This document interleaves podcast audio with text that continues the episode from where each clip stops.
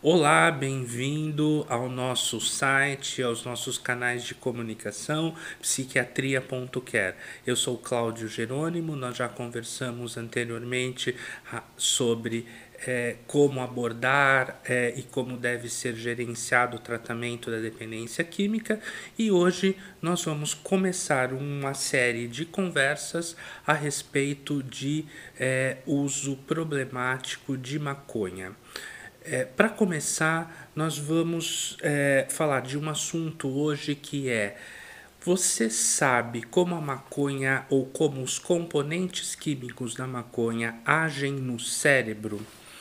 Pois é, a maconha é o componente ativo da maconha, que é o THC, é o responsável pelos efeitos psicotrópicos prazerosos da maconha.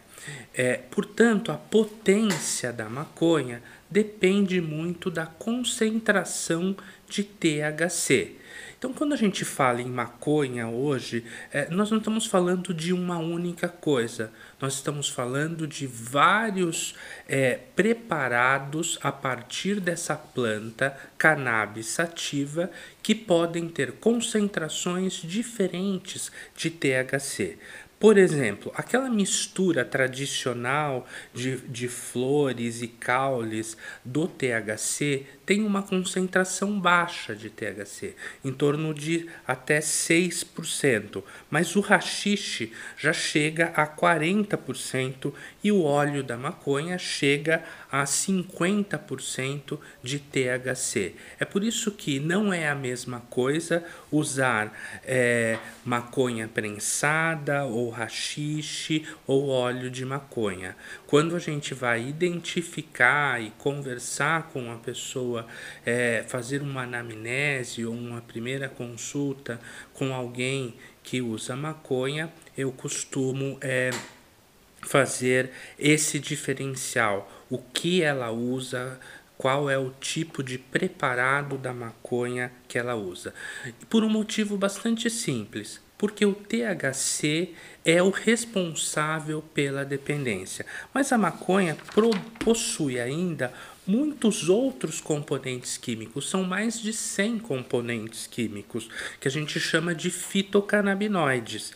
A maioria desses fitocannabinoides nem são ainda propriamente identificados, caracterizados cientificamente. Alguns deles são, por exemplo, o CBD, que é um dos canabinoides presente na planta da maconha e que vem sendo até utilizado para eh, em pesquisas científicas para tratamento de algumas condições médicas.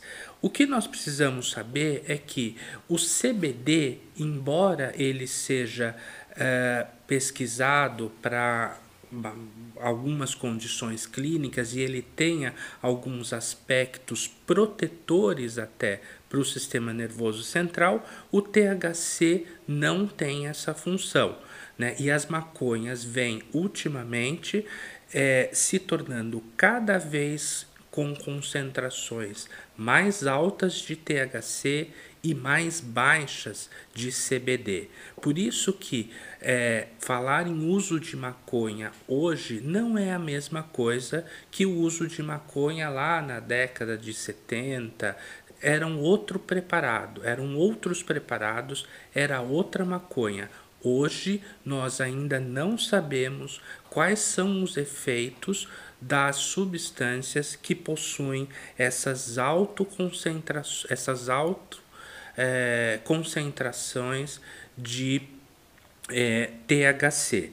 Eu ainda não falei da maconha sintética, né? que é um outro problema bastante sério que nós podemos conversar mais sobre isso num próximo podcast.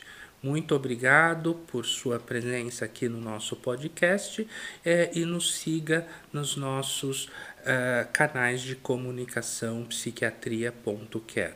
Faça suas perguntas, esclareça suas dúvidas, participe conversando com a gente.